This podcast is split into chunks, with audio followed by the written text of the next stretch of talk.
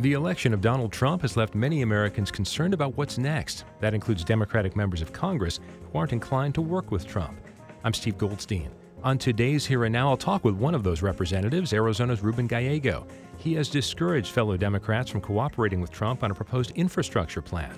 I'll also find out whether he thinks the party is in need of fresh leadership.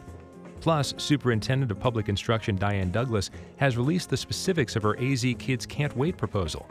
It includes $680 million in funding requests for everything from increasing basic state aid to lifting teacher salaries to fully funding capital for school facilities. We'll get reaction to her ideas. Also, former Planned Parenthood president and CEO Gloria Feldt is focused on Take the Lead, a movement that plans to help women increase their pay and leadership opportunities. I'll talk with Feldt about those efforts and her career. Here and Now is next on KJZZ. The news is first. It's KJZZ's Here and Now. Good morning. I'm Steve Goldstein in Phoenix. Coming up this hour, Superintendent of Public Instruction Diane Douglas has released the specifics of her AZ Kids Can't Wait proposal. We'll get reaction to that. Also, former Planned Parenthood president and CEO Gloria Feldt is focused on Take the Lead, a movement that plans to help women increase their pay and leadership opportunities. I'll talk with Feldt about those efforts. We start today with many Democratic elected officials being alarmed by Donald Trump's victory in the presidential race. Some have been very vocal in expressing their lack of interest in working with him, even on proposed priorities like infrastructure. One of those is Arizona's 7th District Representative, Congressman Ruben Gallego. Gallego easily won re election on November 8th, and he's with me to talk about Donald Trump and some other items. Congressman, you've decided you're going to support Representative Tim Ryan over Representative Nancy Pelosi as far as Democratic congressional leadership goes. How much change do you think is needed at the top of the Democratic Party? Well, what we need is not just new leadership. We need a whole structural change in, in leadership. Uh, you know, Nancy's done a great job. She's ushered in a lot of great uh, legislation. I've been a big supporter of hers and and have voted with her lockstep for the last couple of years. Uh, but clearly, something is wrong. The Democrats did not do well, uh, considering uh, what we were anticipating to pick up. Um, the D trip and its functional arms aren't, aren't operating at, in, in, the capacity that we need for us to win seats. And the answer to that was more of the same. Um, there was no sense of accountability. Um, it was just blaming the outside. Uh, and it's just time for us to actually relook at, what, what, at who's leading us and how they're leading us. And I think that's what we're really pushing forward. And that's why many of us are backing Tim Ryan. And how big and how important is that so called big picture vision? And is that possible, or do things change so rapidly these days it has to be more of a short term focus? I think you can you can have um, the flexibility to be able to do both, but you need to have the leadership in place that's going to be able to actually execute that, um, as well as the leadership that's going to be here not just to look at the next two years, but basically look at the next ten years.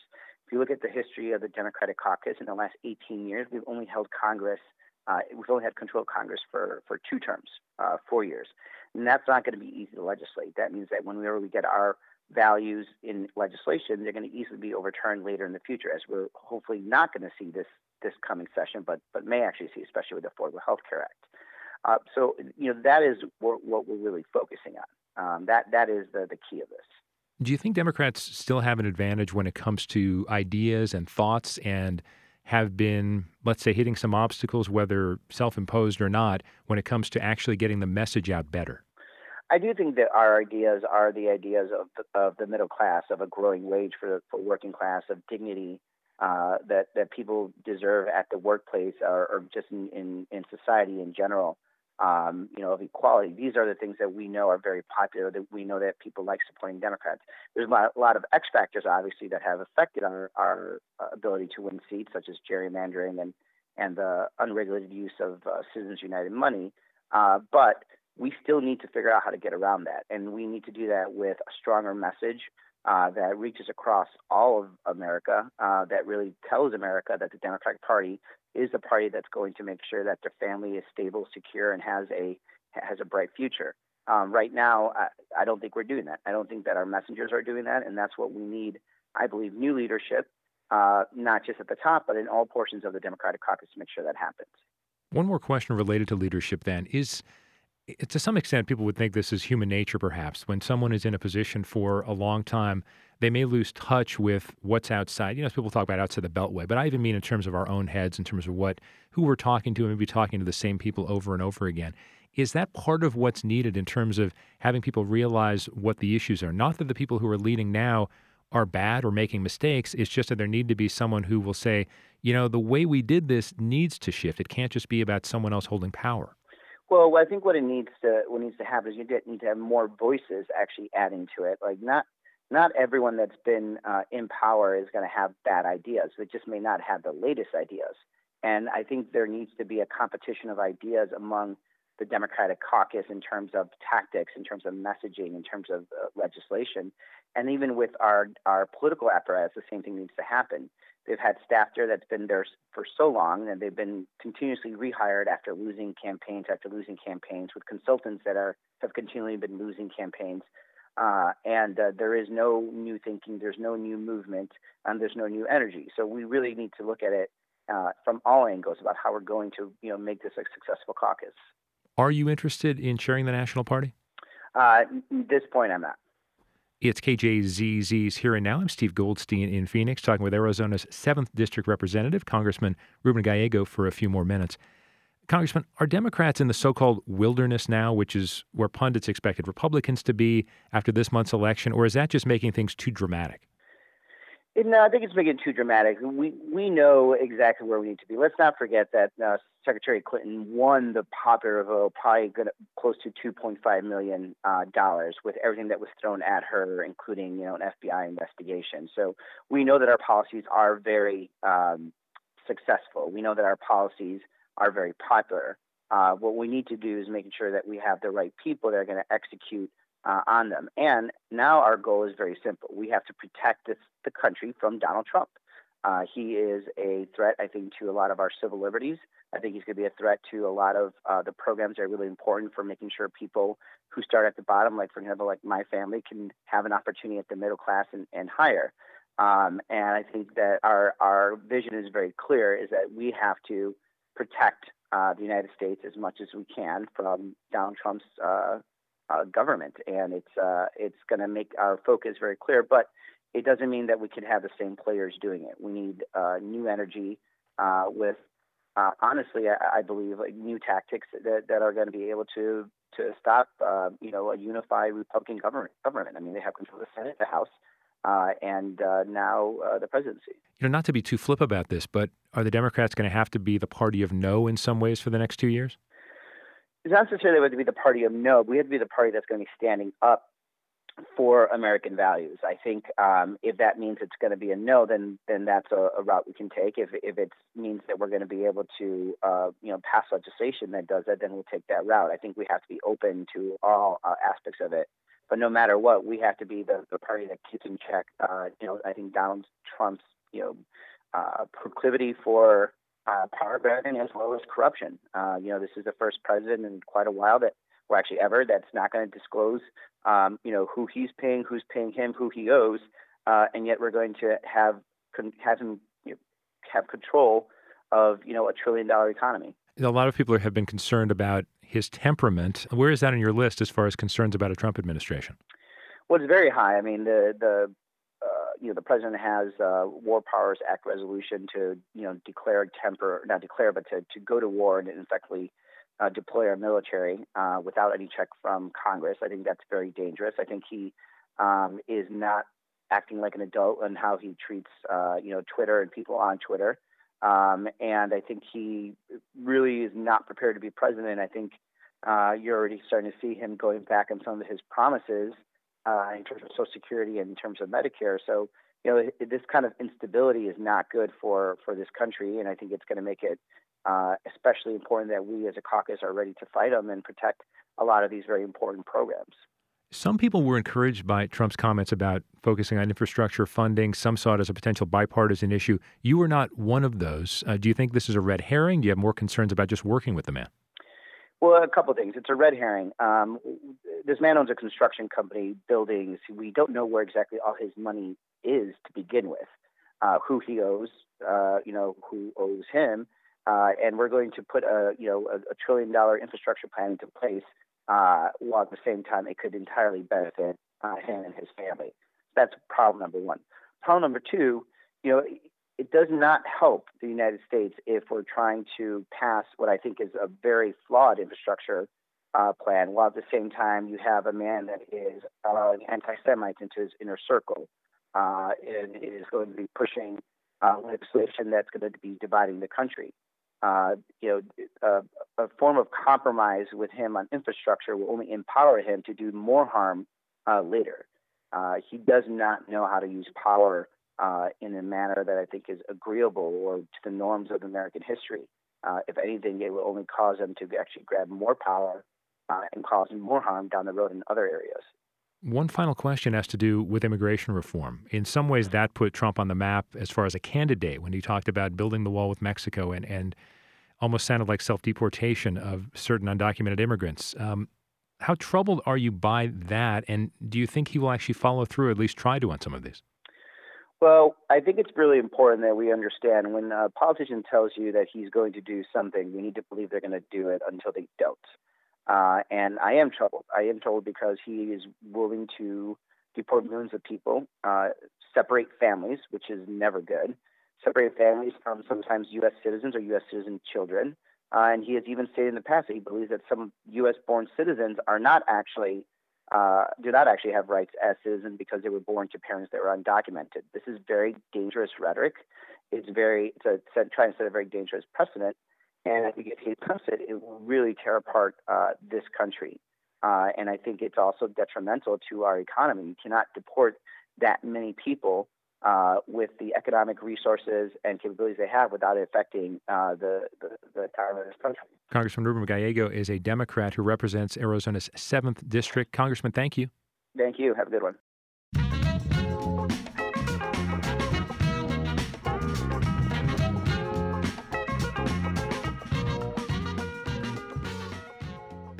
This is KJZZ's Here and Now. I'm Steve Goldstein in Phoenix. On Tuesday afternoon, Superintendent of Public Instruction Diane Douglas unveiled her proposal for improving K 12 education in Arizona. The 2017 AZ Kids Can't Wait plan includes requests for additional funding for teacher salary raises and fully funding capital so new school buildings can be constructed if needed. Douglas says she's heard from many Arizonans who want teacher retention pay. I'm calling for an immediate funding to provide all classroom teachers with a 5% salary increase. If Douglas were to get everything on her wish list, the funding total would be $680 million. She had some ideas for how to pay for the plan. We can use the rainy day fund. We can work to get back our federal lands so that they can become a truly valuable resource. We can look to revenues that are coming in higher than projections as our economy continues to recover. The superintendent's goals are ambitious ones. Do the priorities make sense and can the goals be accomplished? With me to talk about that for a few minutes is Arizona Education Association President Joe Thomas. Joe, welcome back. Oh, thanks for having me here. So, generally, a lot of money involved. What do you think of the priorities? Well, I think the priorities are pretty sound. I mean, one of the things that the uh, superintendent said that she's done over the last couple of years is she's gone around the state and she's actually listened to people. And, and I saw some of the first ones. And um, they weren't uh, they weren't very happy crowds, and uh, it was parents and it was um, teachers and support staff talking about uh, the shape uh, uh, of our schools, and it's an underfunded, unsustainable system. And she heard that loud and clear, and I think that you begin to see. Uh, in this set of objectives that she has out, that she really did listen to the people, and she's talking about some things that we think AEA thinks would work really well. Teacher salaries, major priority there, and that's been something we've been hearing a concern about for a long time. Teacher retention. Can this help? Well, I think that it can. I think that if you're if you're if you're looking at getting more um, dollars into the system and, and and being strategic about it. I mean, there's a, there's a movement to um, bring money back for state funding of full day kindergarten. Well, that would bring 220 million dollars back into our school system, and it would allow schools to lower the class sizes in junior high, high school, and third grade because all of those class sizes went up when state when the state took state funding away from full day kindergarten. The the districts had to find money inside their own budgets to hire those full day kindergarten teachers, and that raised class sizes everywhere. So, a lot of these things um, we think would be we think are the right funding, the the right targeting, um, and uh, you know one of the things she talks about, she wants an effective teacher in every classroom. Well, so does AEA. I mean, we want people to be supported. We want them to feel like they can uh, have a career in education, and we want to end this this um, kind of revolving door of people getting into education, staying for two or three years, and then leaving for another state, leaving for another profession, or just altogether quitting education because they, they can't make the ends meet. Without depressing everyone, to what extent is Arizona playing catch up?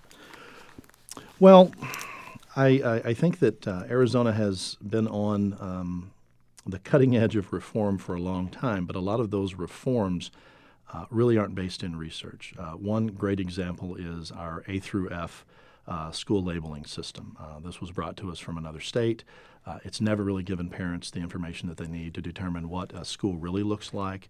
Uh, and uh, we are in talks right now in the State Board of Education of, of how do we redefine the, the metrics for measuring how good our schools are. And the, um, the superintendent wants to bring out a much more robust measurement instead of just looking at test scores. Have test scores be part of the data, but also look at what are the other support services that the school offers? What are the other athletic and academic services that the schools offer?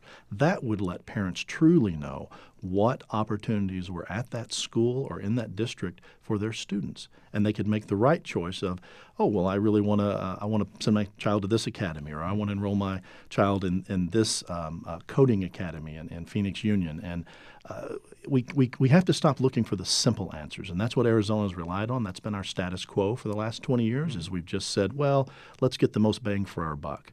And what we have right now are, are again, our teachers that are leaving the profession. Uh, we've got 2,000. We started this year with 2,000 empty classrooms. Uh, that is an indication of our investment in our students and schools. People would rather go to California, they'd rather go to Nevada, they would rather go to New Mexico and Colorado, or they would rather become a business major. We have to attract and retain people into our classrooms and keep them for a career. In a state that emphasizes school choice so much, is there an appetite for this kind of spending on traditional public schools? Well, I think what parents really want is school quality. You know, I mean, every kid, no matter where you live in the state, you ought to be able to walk down the end of your street, get on a yellow school bus, and be driven to a school that's high quality, where the teachers are supported in the classroom, where you have low enough class size, where the teachers can have that one-on-one interaction with the students that truly need it, whether they're gifted or it's remedial or they're right there in the middle doing what they should do. Mm-hmm. You should have a robust support staff to make sure that the school is clean, that it's safe, that you have after school programs, uh, remedial programs, gifted programs. You need all of that to really to really have quality schools. And so this this whole idea around choice is about dividing students. And and what I think and what I, I truly believe the members of the Arizona Education Association think is it's about all of our kids in Arizona. We have a responsibility for every student in this state to make sure that they have the right opportunity and that they're successful as they can be by the time they turn 18 and graduate. Mm-hmm. That requires strategic investment. So, as we mentioned, about $680 million in proposed right. funding increases. We've heard from some leaders in the legislature saying we only have about $25 million in extra money to spend. One presumes they could find extra money if they wanted to. Um, is this, are you looking at this as a two to four year project in some ways? Well, I, I, think that it took us several years to get where we're at right now. I mean, the, the recession uh, accelerated the, the, the, disinvestment in our public schools. We had been making revenue cuts. We've cut almost every year for 20 years. We've cut some form of revenue in the state. We have to stop that because uh, those tax cuts hurt students. Um, we're cheating them out of the education that, that I received when I went to school, that most of your listeners received when they went to school, when Arizona was much closer to the middle in what we invested in our kids when you compare us to the other states. So, yes, I think it's going to take a few years, but we have to stop, uh, start, and we have to start with, with um, the idea of we're not going to have tax cuts anymore. We're going to put a cap on, on all these um, uh, kind of uh, tuition and voucher programs for private schools. They have more money than they even know what to do with right now. We need to focus on where about 85% of our students are, which is in our public school system. We need to get the money in there. We need to bring back full day kindergarten. We need to lower class sizes. We need to um, make teacher pay not only attractive to get teachers into the profession at the first year pay, but we also need to be able to reward teachers that are doing a quality job, that are sticking with it, that are that are showing through their observations and evaluations that they're quality teachers. We need to have career earnings for them to where they want to be that 25 year teacher that teaches the grandkids of their first students, you know, or the 30 year or even the 40 year teachers. That's it's almost as if teachers are becoming an endangered species in this state, and we're just not paying attention to it. Joe, just time for one more question. Sure. It's a little bit political, but two years ago, would you have thought that Diane Douglas would have been the type of superintendent who goes out, listens to people, and then presents a package that may not be beloved by her fellow Republicans. Well, I, that's what I'm seeing right now, and I'm happy to see it. She's a we have a state officer that is uh, pushing for strategic funding and reinvesting in our schools. Uh, I would love to have a governor that was doing the same thing. Uh, we have uh, Governor Ducey um, sees that uh, early childhood education is important. He's talked about the value of full day kindergarten. We need to support him to find the political courage and will to find that money in the legislature to tell them to send him a budget that includes uh, funding for full day kindergarten and let's get that back into our schools. So it starts with one, and, and that's that looks like that's going to be Superintendent Douglas. Let's hope that other people begin to hear her message and, and connect it to the voters, where she's done this kind of old school barnstorming. Let's go around and listen to what it is that the people in the communities that elected me really want. And you know, she's she's being an honest broker at this point. So the things that she's putting out there, we support. We hope that we can get uh, some in the legislature this year and put through the budget, and we'll have to see what happens in the next few months. Joe Thomas is president of the Arizona Education Association. Joe, thanks for being here. No, thank you. And still to come, we'll hear from Gloria Feldt about her efforts to increase pay for women, also leadership opportunities. Stay with us.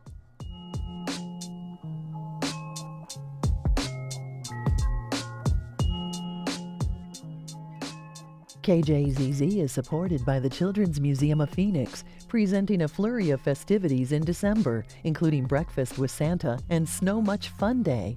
Tickets and info at childrensmuseumofphoenix.org. This is Here and Now on KJZZ. We'll bring you all the latest international news at 1 on BBC NewsHour. In Valley traffic right now, if you're on the Loop 101 on the West Valley, there's a crash on the Bell Road down ramp, but the ramp is open.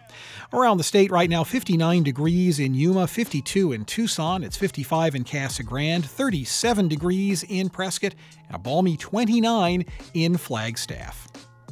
Well, did you know you can turn your car, truck, or boat into something you really want? When you donate your vehicle, you'll make it possible for KJZZ's local reporters to cover everything that's important to you and your community. Donating your car, truck, or boat is easy at cars.kjzz.com org. We have fair skies and 55 degrees in Phoenix at 1127.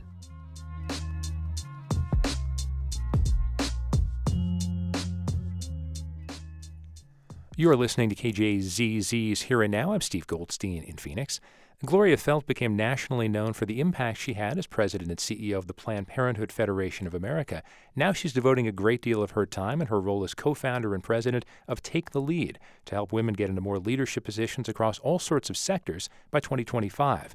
And just a couple of months ago, she launched 50 Women Can Change the World, a leadership program for women in Maricopa County working in the nonprofit and government sectors. And Gloria Feldt is with me in studio to talk about that and some other items. Welcome. Thank you, Steve. I'm happy to be here. So let's start by discussing 50 Women Can Change the World. What are some of the specific concepts we should know about? Well, you know, the nonprofit sector often gets overlooked when it comes to opportunities for women to get, or anyone to get leadership development.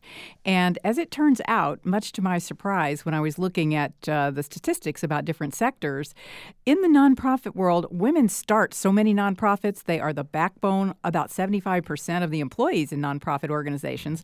But the larger the nonprofit, the less likely they are to be the CEOs or in upper leadership. And in fact, once you get to the very large nonprofits, the pay gap is the same 20, 22% or so between men and women as it is in the corporate sector. So, with that in mind, and with the fact that, that so often women in the nonprofit sector don't have access to these uh, leadership development uh, programs, we went to some of uh, some of the people, some of the organizations that support many nonprofits and want their nonprofits to be able to succeed. And so, American Express, S- SRP, APS, uh, CopperPoint, many of the local organizations were very happy to step up to the plate and help us fund this program for nonprofit women emerging leaders. Our goal is to get them to have higher intentions mm. and the skills they need to think bigger and move up in their careers. Are the obstacles to women attaining these leadership positions the same as they've always been? Because people will talk about progress, but and there has been, but why do you think the progress has been relatively slow? There's been enormous progress, but women have been stuck at somewhere around 20% of the top leadership positions across every single sector of the economy mm. for almost 20 years. I have to tell you that as someone who's been an advocate for women for decades, I was shocked to learn this. And I felt I had to figure out why. So I, I, I actually ended up writing a book uh, called No Excuses Nine Ways Women Can Change How We Think About Power because I was trying to figure this out. What was the problem? And honestly, what I came to believe and see, and what I see when I teach women um, is that women have a different relationship with power than men do. Uh, you know, men sort of um, frame how we think about power. It tends to be about scarce resources, finite pies. I have to get my slice. You know, I got to get there first. I got to win. And women have borne the brunt of many negative aspects of that kind of power. You know, we've been we've been the people who have, frankly, been been let's face it, uh, raped, pillaged. I mean, you know, we've been the second class citizens for millennia. That has changed so much in recent years. And I don't want to say that in no way are women victims. And I, I see that women have enormous power in our hands right now. In fact, I think women are no longer the question. Women are the answer to many of the problems we have. But what I've found is that when I can when I can work with women and we change the definition of power from that sort of hierarchical finite pie idea to an expansive, innovative, creative power too. I can create, I can innovate, I can make life better for myself, my family, the world. Mm-hmm. Women are not inclined to seek power for its own sake. But if they can seek power in order to accomplish something, especially for people they care about, well, they want, oh, yeah, I want that. So I created an entire curriculum around that, started doing workshops at request. In fact, the first workshop I did was for Valley Leadership here in Arizona. And that was a few years ago. And lo and behold, I failed retirement, ended up starting Take the Lead, which is a nonprofit organization whose mission is, as you said, to get women to leadership parity by 2025, which is about 60 years faster than we're currently going. So, power and money, for some people, those are joined together, for others, are not. And there's almost the feeling that those who've been in leadership positions might be more inclined to give up the money part of it, perhaps. Maybe they're more willing to help women get closer to pay equity than the actual influence of power. Do you see those on parallel tracks or no? That is a really interesting and probably intricate question and a little bit difficult to unpack. But you are absolutely correct that power and money are, to some extent, um, the same. In, in, our society, at mm-hmm. least, uh, money is power.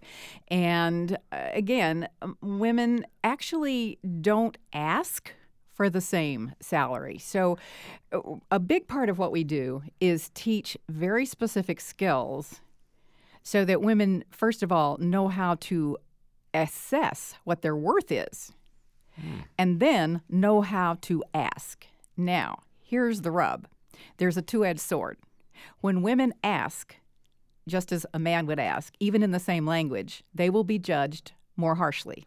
They are women. The, the latest studies that have come out actually find that young women ask as often as men do for pay, mm. and they know what they're worth. But they end up getting 25% less, or getting getting they get to yes 25% less often. So there are implicit biases that remain in the system. It's not that there's a plot. It's not that anybody's trying to harm women. It's that we all grow up in the same culture. We all are educated subtly in the same biases. And we all tend to see leader, concept leader, mm. as male. But is is the male without there being some conspiracy behind it? Um, people tend to hang out with, promote people who look like them, sound like them, whatever it may be. And of course, there's always been the old boys club as it's been framed. Um, what does it take to get past the old boys club? I mean, do you have to have many boys in the old boys club say we don't want to have this anymore. We need to let more women in. Well, one thing we we have now is uh, first of all the business case. There is a business case now that has found repeatedly. I mean, if you look at McKinsey studies, Bain, Ernst and Young, across the board, what they find is that those companies that have more women in their upper leadership do better financially. So it's not just a justice case anymore. Okay. I mean, it's the justice piece of it that got me interested. But now we have a business case, and we have never had that documentation before. I think that's a game changer. Hmm. The other game changer is so many younger men have been raised by women like me.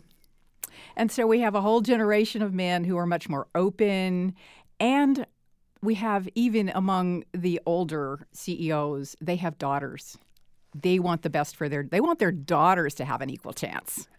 So I think we're in a really good moment now, but moments don't last. You have to do something about it. You have to act. And so that's why we have Take the Lead. That's why we're creating it not just as a as a training program, but it's really a whole movement.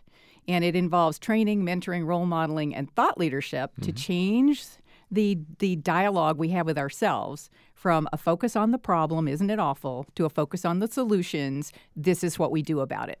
Is the environment? Uh, many would say the environment has become much better, of course, as we as we talked about. But this is also we're coming off just a few weeks ago, where the first female presidential nominee, who was heavily favored, was not able to win, and some see that as a backlash to. I mean, there were comments about, well, I'm not sure I want to hear this woman's voice for four years, leading our country, or eight years, whatever it may be. Uh, do you think that is still a legitimate concern, and, and does it concern you? We have just seen in uh, live and in living color how much implicit bias is in fact left in our system. Mm. There's no question about it. And you can also see that it's in in our women's heads as well as men's heads because again, we grow up in the same culture. So, let's take this as a learnable teachable moment and let's really go forward and and and open the doors. And I think one of the good things that happened is that so many young women saw, "Ooh, I thought all the problems were solved. Whoops." I better pay attention here. I better learn some other skills that will enable me to get to get moving forward. Because you know, young women now are told they can do anything. And they believe it and we want them to believe it. And then they get into the workforce. And then they realize they see their male colleagues advancing faster than they are mm-hmm. and getting more money than they do. And and for many women then they they bail out. You see their their solution is I'm just going to bail out I'm going to have more kids. I'm going to start my own business, whatever. It's great for women to start their own businesses. I don't want to I don't want to in any way dissuade anyone who wants to do that. But on the other hand, I don't want women to bail out of the workforce just because they feel like there are some barriers that they just don't want to have to deal with. Well, so in a post Hillary Clinton moment, then, um, I, in some cases, do people need to sort of retrench for a little bit and then realize that they need to that this is the reality of the situation, they need to be stronger? Can it be a discouragement and an encouragement almost at the same time? Well, I, I always say, you know, uh, in fact, I one of my nine leadership power tools is carpe the chaos. So we have some good chaos now that is motivating us. And actually, Take the Lead has created a, a, hashtag called I Pledge Parity. And we're encouraging people to, to first of all, we created a, a, a template for conversation. Because the first thing is you need to sit down and you need to ask yourself, what am I going to do? Because people feel overwhelmed. They feel overwhelmed. They feel like they can't make the big difference. But, you know, each of us doing a little difference makes a big difference. And also we can join together and together we can make a huge difference. So we've we've we've created this is all on Facebook and we've created a um, a template for discussion, encouraging groups to get together, talk among themselves about what they can do, and then make a pledge, make a public pledge about it, and then just go do it. Because you know the best antidote to feeling depressed about an election or anything else mm-hmm. is to get up off your chair and go do something. Gloria Feldt is co founder and president of Take the Lead. Also, a couple of months ago, she launched 50 Women Can Change the World. Great to meet you, Gloria. Thanks for coming in. Thank you, Steve. Great to be here.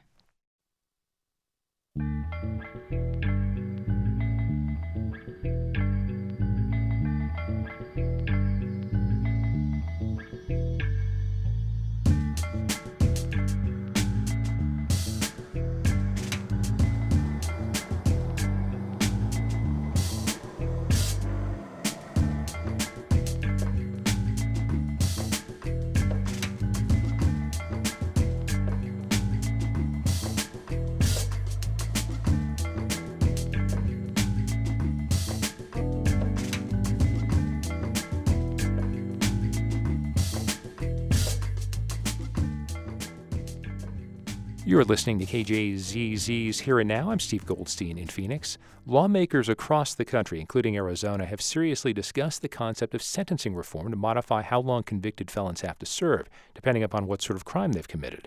But once an ex prisoner is no longer incarcerated, other barriers remain, many of them focused on finding employment. In a new policy report, Stephen Slivinski of ASU's Center for the Study of Economic Liberty considers what changes could be made. The report is titled Turning Shackles into Bootstraps Why Occupational Licensing Reform is the Missing Piece of Criminal Justice Reform. And Stephen Slivinski is with me. Steve, good morning. Thanks for being here. Thanks for having me on the show. Well, let's start off initially with just sentencing reform in general. I mean, as a general concept, does it make sense? Is there momentum for it? There's certainly momentum for it, and I think that's because it does make sense. Uh, what we've seen, not just from a budgetary perspective, from a general social phenomenon, and that is putting so many people in prison is first of all, very expensive, and also not generally the best way of actually uh, bettering society, or at least in bettering the lives of those that are incarcerated. So uh, the first front end, I guess, front line approach to this stuff is figuring out: Are we putting the right people uh, in prisons? Are there alternative sentencing regimes that we could be thinking about? Is, is, is probation uh, a better uh, a better system, for instance? And for that matter, nonviolent offenders uh, should they really be in the prisons as opposed to being in, in an alternative format? Uh, for serving their sentences. And that's sort of, as I say, the front line, kind of the front end, sort of the, uh, uh, the, the, the, front end portion of the criminal justice system. But then what happens to those who have already served their sentence, uh, whether they were in prison or not? Just serving a sentence in and of itself actually puts a mark on your overall prospects uh, for getting into the labor force after you get out of your sentence, after you get out of prison. And so the question I think we really need to be thinking about in the broader sense is not just at the front end, which is actually extremely important, but also thinking about the back end. What happens after these folks have served their time and, and paid their price to society? Getting them reintegrated into the labor force mm-hmm. has actually shown to be one of the best ways of actually keeping those folks from going back to prison. Right, recidivism is a big word in this report. We see it several times because there's this feeling of what happens when how long does it take for someone to get a job? If they're unable to get a job, they're much more likely to go back to crime, at least based on the theory in this in your report. The numbers on this are really quite stunning. If you look at the recidivism rate, and that is a big word, and all it basically means is a reoffense, meaning someone who goes leaves prison and then actually does something a crime typically to get back into prison again. If you look at that rate of, of reoffense, you actually find that it's uh, for within the first three years, it's about 50%. So about half of all folks who get out of prison reoffend within three years. What's What's really quite dramatic, though, is that if you look at those and you separate them by people who have actually gotten employment during that three years and those that didn't, it actually reduces the reoffense or recidivism rate by about half. It goes down to actually more than half. It goes down to 20%. So it's really quite amazing to see that gainful employment can actually keep people out of this revolving door of recidivism. And that's going to be a really crucial thing to not only bettering their lives, but also reducing the crime rate. Crime rates and this recidivism rate uh, are very strongly correlated. If you have a high recidivism rate, you probably can't get your crime rate down very much because a lot of the crime that's going on are from folks who have been blocked out of the labor force. And so I think policymakers need to be thinking about ways of helping lower these barriers to entry to the labor force for ex prisoners. And how much of a drastic difference is there from state to state when it comes to occupational licensing, when it comes to actually giving someone more of a shot? Because another thing that came up in reading the report was a good character policy, where in some states it really it doesn't even matter if you've been a good person after you got out of prison. The fact you were a convicted felon, you're in trouble. Certainly, and most professions in many states uh, require licenses, and the uh, the hoops you have to jump through to get those licenses vary dramatically by state. Some states uh, you have very low fees, kind of a lower level of entry, if you will. Other types, very high fees, very high requirements for uh, the, the, amount of schooling you need to do. And so it does vary. And so as a result, we have sort of this natural experiment. We can see states that have these high barriers to entry, states that have low barriers to entry. What's especially unique about folks coming out of prison is they're facing an even higher barrier than someone who doesn't have a criminal record. As you mentioned, these what they call good character provisions actually exclude uh, ex prisoners and those with criminal records from actually even applying for a license. Or if they do apply, they'll get rejected automatically.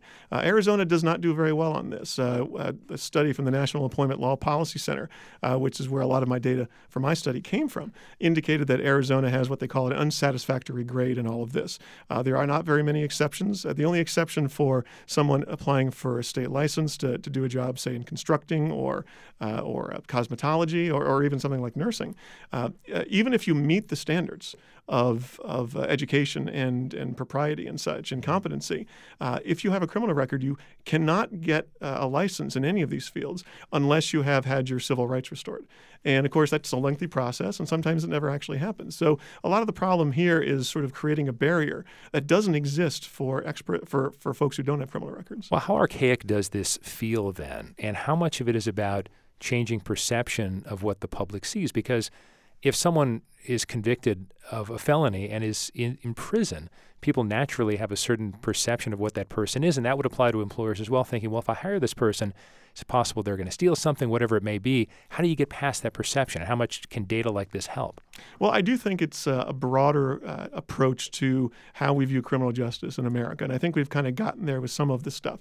But in thinking about cert from employers' perspective, uh, having the confidence that someone they're going to be hiring uh, isn't going to steal from them, for instance, or something, I, I do understand that that's a very uh, cogent concern for a lot of employers. And so there's certain things that states can do. All states, for instance, have the power to issue what they call certificates of rehabilitation.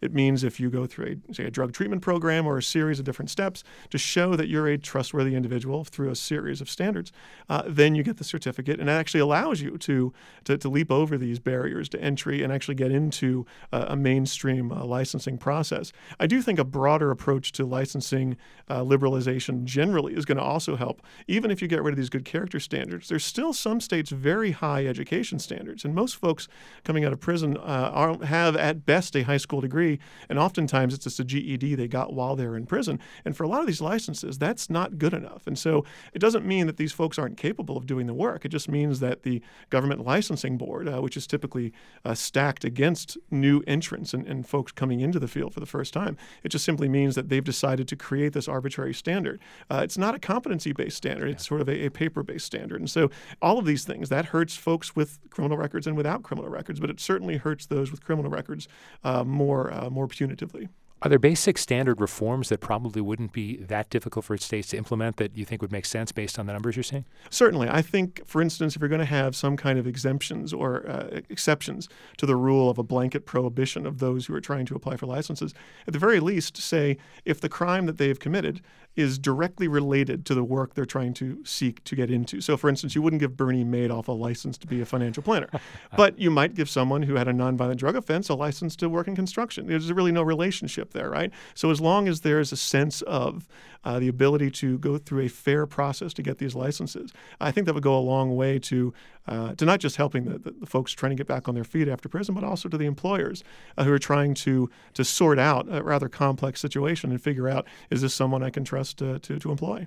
If there does generate, mo- if momentum is generated for this sort of thing, is this the kind of thing that's a generational shift? Are we going to have to wait 15 to 20 years, or is this something because we have seen even with general incarceration reform and sentencing reform, we're seeing folks on the right and left sort of joining together on this. Could it be the same for this? I certainly think so. And in fact, I do think this has an appeal to, to maybe those on the right of center of the spectrum, although there is a broad consensus that occupational licensing is too onerous for lots of people. Uh, like low income immigrants, for instance, uh, get penalized uh, excessively by licensing requirements too. And so I do think this broad bipartisan consensus that is starting to gel on both occupational licensing issues as well as on criminal justice issues. Uh, whether it's generational or not, it does seem to be broad based. It does seem to be bipartisan. And we're seeing uh, criminal justice reforms in places like Kentucky, red states, places that you would never expect to see. They're, in some respects, leading the way on a lot of these things. And so I think it could be a generational aspect, but at the very least, I do think uh, the criminal justice system in about 10 to 15 or maybe even 20 years is going to look dramatically different and better, I think, uh, than the way it looks now. Stephen Slivinski of ASU's Center for the Study of Economic Liberty. We've been talking about his new report, Turning Shackles into Bootstraps Why Occupational Licensing Reform is the Missing Piece of Criminal Justice Reform. Steve, thanks for coming in. Thanks for having me. And still to come on Here and Now, we'll talk about a new short story from H.G. Wells. Yes, new 100 years late, plus the coming Star Wars movie. Stay with us.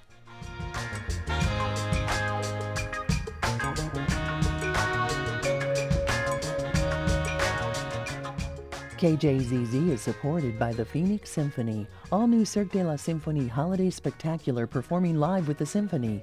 Jugglers and Gravity Defying Aerialist at the Orpheum Theater, December 16th through 18th. PhoenixSymphony.org.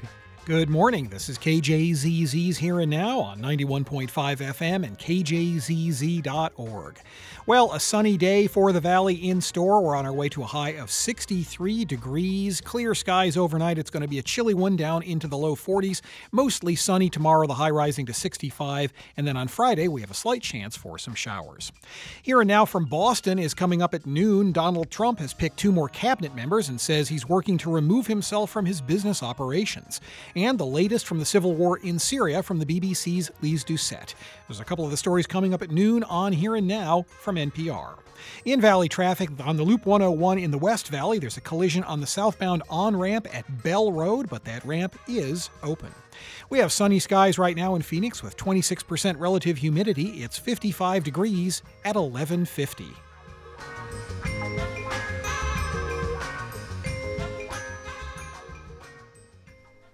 It's KJZZ's Here and Now in Phoenix. I'm Steve Goldstein. Author H.G. Wells is known for an array of popular stories that have stood the test of, well, time, including The Time Machine and The War of the Worlds. Wells has been back in the news this week because of the publication of a long forgotten short story called The Haunted Ceiling. Also, Star Wars fans have been getting pumped up for the premiere of Rogue One, a new part of the canon of stories about Jedi's and the Force and the Empire. That movie opens on December 16th.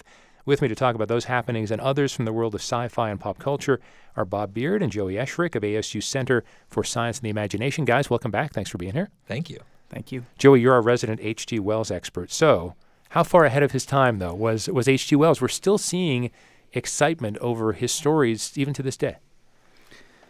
Yeah, I think the publication of this story, which is not a very typical Wells story, it's a bit more Edgar Allan Poe esque in some ways. Um, it's not the kind of Wells storytelling that we think about, the really sweeping stories about aliens and time travel and uh, really drastic advances in technology. But it was a good reminder of how ahead of his time Wells was in some ways, that he uh, is this figure who was both kind of a, a futurist uh, somebody might we, we, we, might call a strategic foresight consultant today. This is a, term of art in the corporate world, um, and a and a science fiction author. This this sort of visionary storyteller, and uh, he's someone whose authority as a futurist and, and an expert about where society was going and the forces that were pushing it in that direction came from not necessarily his professional qualifications. You know, it's not as if he had a huge stack of PhDs. It's it's that he had this very powerful imagination. That was kind of his personal brand in a way. That he was this person who could sort of command all of this knowledge from all over the place and sort of zero down into what's a city going to look like in 100 years or what is the UK or the US going to look like in 100 years or what is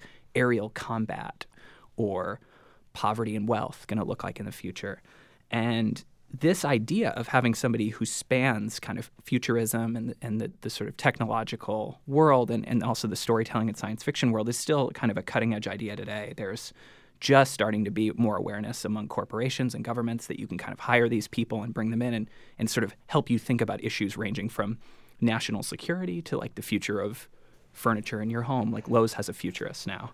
Um, but but Wells was already doing this, uh, you know, a century ago. I, I want to have amazing. I want to have you both comment on this. Bob, let me start with you. I'm I'm curious. Even with um, there was the recent Showtime program Penny Dreadful. Uh-huh.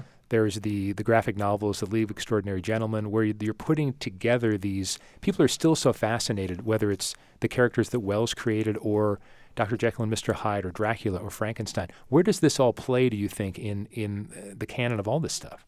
So I think I think a lot of you know, uh, especially with uh, the the the ones that you mentioned, Penny Dreadful and League of Extraordinary Gentlemen, and all of the H.G. Wells stuff. I mean, that's all like that's all steampunk, you know, and and and steampunk is very much sort of imagining an alternate future shaped by a different technology. And so I think you know where we are now, where we're faced with all of these different technological choices, it's fun to speculate sort of how those things could change and the different sort of futures that we could have based on the decisions that we make today.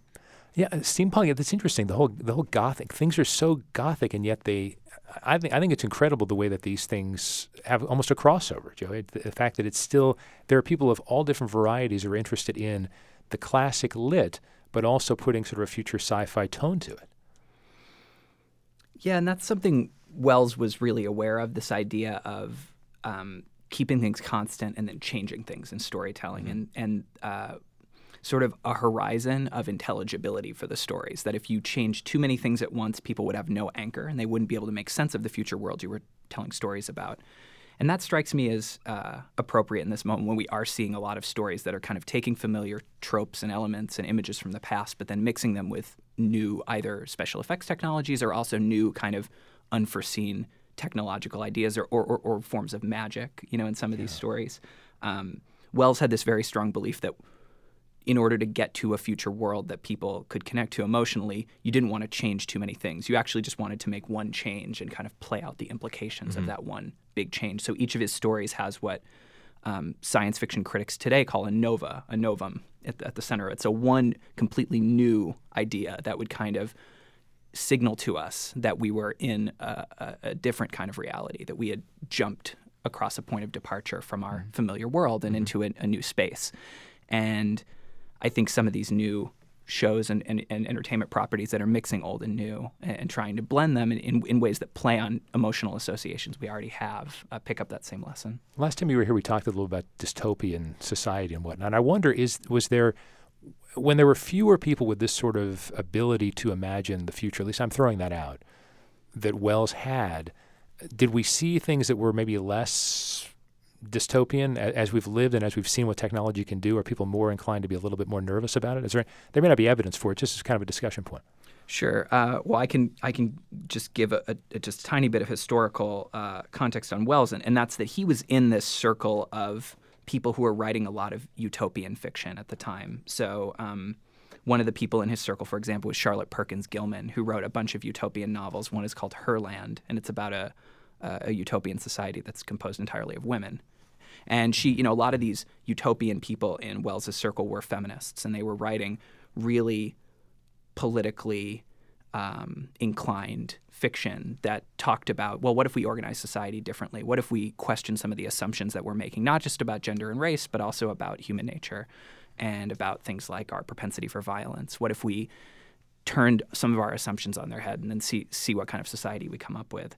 Um, Wells was somebody who wrote a bunch of utopian novels as well as a few dystopias, including a, a couple that had to do with nuclear war, something he was mm. uh, a hmm. bit ahead of his time on and really concerned about. Um, so there was a lot of thinking about futures, but maybe not in the technological way that we were thinking about. Wells is kind of a bit more technological than the people that he's um, in dialogue with. A lot of them are much more thinking about futures in a political and social way without the kind of gadgets at the center of them. About other technology, I want to talk about this new Star Wars film coming out, Star Wars yeah. related film at least, Rogue One coming out December 16th. What is the staying power of Star Wars? And if, let's say, The Force Awakens had never happened, would Star Wars still have that popularity among the generations, or did those second group of three movies turn some people off? Yeah, so I think that uh, you know what's really interesting with uh, with Star Wars is the Force Awakens is really the the the first internet Star Wars or, or, or the first social media Star Wars, I should say, right? And so all of these fan practices have been there, but I think the Force Awakens really sort of brought it to light, and it was like, oh, look, there's there, there's a ton of uh, activity around this. But yeah, I think that I think that all of the Star Wars movies, and and now they've been sort of industrial industrialized, and there's so much uh, attention being paid to it, and so much money going into Star Wars. Is that you know fandom is largely a collaborative activity, and the I think the cultural producers you know are, are trading on that. They're very savvy to know that there's a whole lot of you know knowledge exchange is going on, and so it